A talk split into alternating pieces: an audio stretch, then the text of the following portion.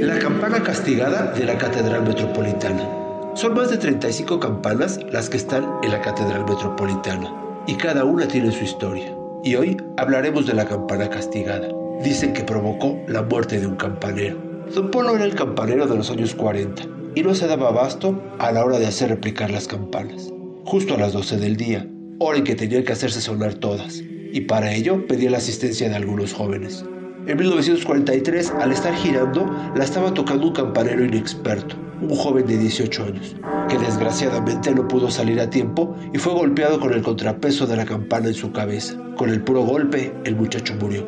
Durante el funeral, los canónigos de la catedral decidieron hacer un ritual para castigar a la campana. Le quitaron el badajo y la amarraron, además de pintarle una cruz, en señal de que esta campana había causado la muerte de un campanero. Más de 50 años fueron los que permaneció sin tocarse, y fue hasta el año 2000, durante el jubileo, que el cardenal Norberto Rivera ordenó que se le retiraran las sogas y que se tocara nuevamente. Ahora esta campana de bronce y estaño, la castigada, de casi dos toneladas de peso, solo se toca en algunas ocasiones.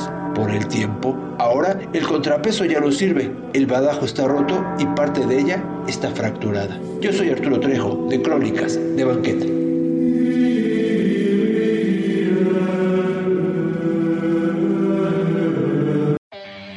Escucha a Víctor Sánchez Baños en MBS Noticias.